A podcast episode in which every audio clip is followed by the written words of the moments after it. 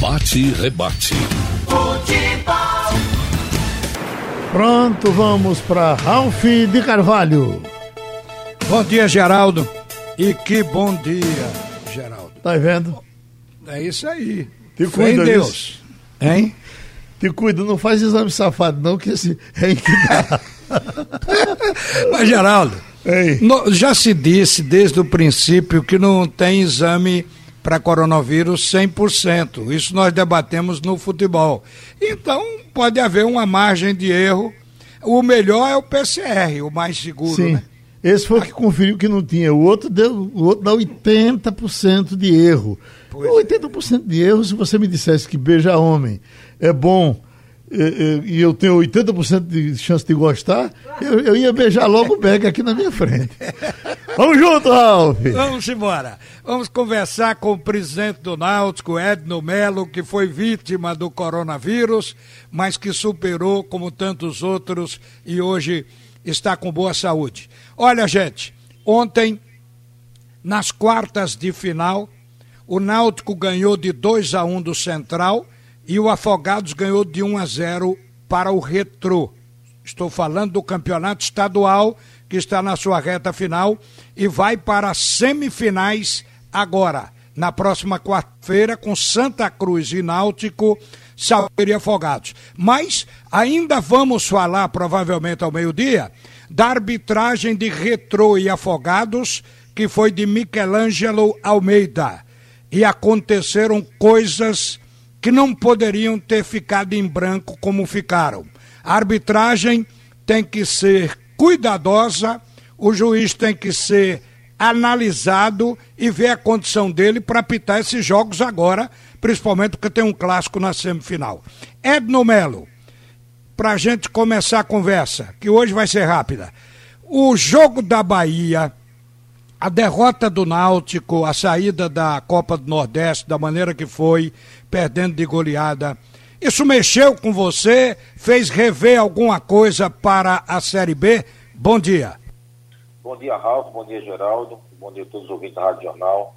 É claro que mexe, né, Ralf? A gente ser desclassificado de uma competição importante como é a Copa do Nordeste, da maneira que foi, e não só comigo, mexeu também com o elenco, mexeu com o grupo todo.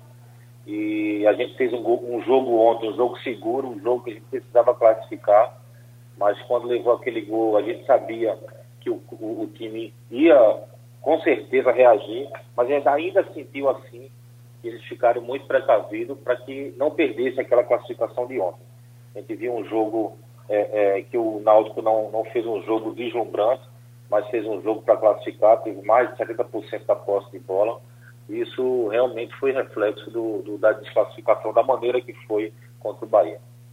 Você sabe, e isso já se discute há muito tempo, que o nível do campeonato estadual não dá para fazer avaliação para competições mais fortes, como Série B, como a própria Copa do Nordeste. Então, eu imagino que vocês estão pensando ainda em qualificação desse time. Deve ter esquentado a cabeça do treinador também. A gente sabe que tem um Dadá Belmonte fora, um Paiva, um Álvaro, mas é o que é que se pensa para a Série B que começa agora no início de agosto? Tem o Jean Carlos também que está voltando, né? Tem o Camutanga, o Ronaldo Alves. Eh, a gente tem algumas peças importantes de fora que, que no início da Série B a gente vai poder contar com eles. Agora, é claro que a gente está atento ao elenco, está atento ao grupo, sabe as deficiências do grupo e o departamento de futebol, no momento certo, ele vai, vai agir para que a gente fortaleça ainda mais o grupo. Ô Edno Melo, nessa Série B, normalmente a, gente escolhe antes da competição começar fazendo uma previsão das equipes que poderão passar para a Série A. Mas olha, nessa Série B que o Náutico vai disputar, tem muita gente com essa indicação, a começar pelo América. O América Mineiro, que sempre consegue, já subiu quatro ou cinco vezes. Tem um Vitória da Bahia que melhorou o investimento, tem uma Ponte Preta, tem um Paraná, a gente vai colocar o Guarani, que é um time tinhoso. É, que mais? O Cruzeiro, que apesar da queda e também do abalo financeiro, mas não deixa de ser uma equipe grande. A Chapecoense, que geralmente reage. Tem o Clube Náutico Capibaribe. Parece que a tarefa na Série B é dura, hein? é muito duro, um campeonato muito longo. A gente precisa ter um grupo é, é, que, que atue da primeira à 38 rodada, então a gente sabe que vai ter que rodar muitos jogadores.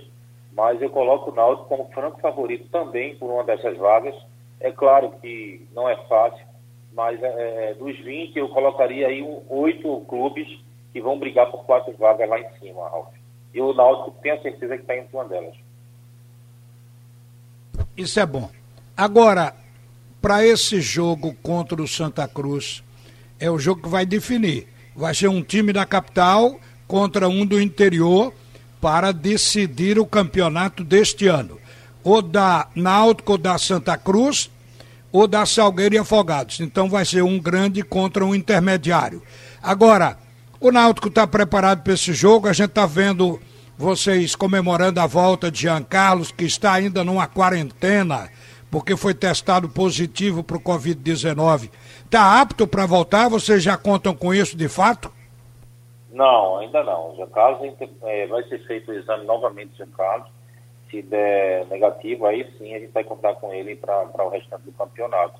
Um jogo difícil, um jogo de quarta-feira. A gente sabe que o Santa Cruz é o favorito, um time que terminou 10 pontos na frente da gente na primeira fase, um time que está invicto. Mas o Náutico vem trabalhando, vem buscando é, é, a melhor forma da equipe e vamos para o jogo, vamos para o jogo e quarta-feira vai ser um grande clássico, se Deus quiser. A arbitragem lhe preocupa? Preocupa. Preocupa porque o Náutico já foi prejudicado, inclusive, a perda do campeonato de 2019. Você sabe que foi com erro de arbitragem. A gente viu a arbitragem de ontem do jogo de, de Afogados e Retrô, uma, uma arbitragem que foi realmente não digo nem maldosa, mas ela foi uma, uma arbitragem que, que trouxe prejuízo para uma das equipes. E o que todo mundo quer é que o resultado do jogo não tenha interferência nenhuma de árbitro. Então preocupa que seja escolhido um árbitro experiente, um árbitro que tenha o mínimo de erro possível. É claro que a gente sabe que pode existir um erro, acontece, o ser humano erra, mas é, que seja minimizado o quanto possível, não é? Inclusive a gente tinha a garantia do, do VAR esse ano. Devido a essa pandemia, a gente não, não vai ter mais o VAR. Então é uma coisa que realmente preocupa, mas não preocupa ao Náutico, preocupa a todo esportista que quer realmente ganhar um jogo é, é, sem nenhuma interferência, quer ganhar um jogo de fato por merecimento. Para a gente terminar, questão financeira, está conseguindo equilibrar, continua com aquele planejamento de não atrasar salário. Como é que está essa parte, já que Náutico também tem folha 2 para pagar? Continua assim, eu acho que isso daí é um dos pilares da nossa gestão, é manter é, todos os pagamentos em dia. É muito difícil, muito sacrificante. A gente tem contado com a ajuda do associado, um momento muito importante desse na vida do clube, de refundação mesmo do clube. Então passa muito por isso, por você é, é resgatar essa, essa autoestima do torcedor e da, da, da instituição Clube Náutico Caparibe. Edno Melo, Obrigado por atender a Rádio Jornal. Sucesso na sua gestão e bola para frente. Bom dia, obrigado. Bom dia, Ralf. Sempre à disposição. Muito obrigado. Bem, gente, meio-dia nós vamos estar de volta. Agora volta o comunicador da maioria. Sim, Ralf, volta ao meio-dia. Aqui, a melhor cobertura do futebol. Muito mais emoção, informação e credibilidade.